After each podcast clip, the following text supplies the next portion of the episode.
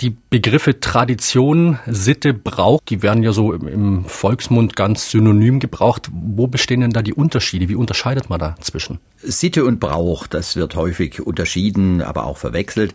Man kann im Grunde sagen, eine Sitte ist sozusagen die innere Norm, der Brauch ist die äußere Form. Wenn etwas unsittlich ist, dann hat man Normen verletzt, wenn etwas ungebräuchlich ist, dann verstößt man gegen Formen, so ähnlich könnte man das definieren.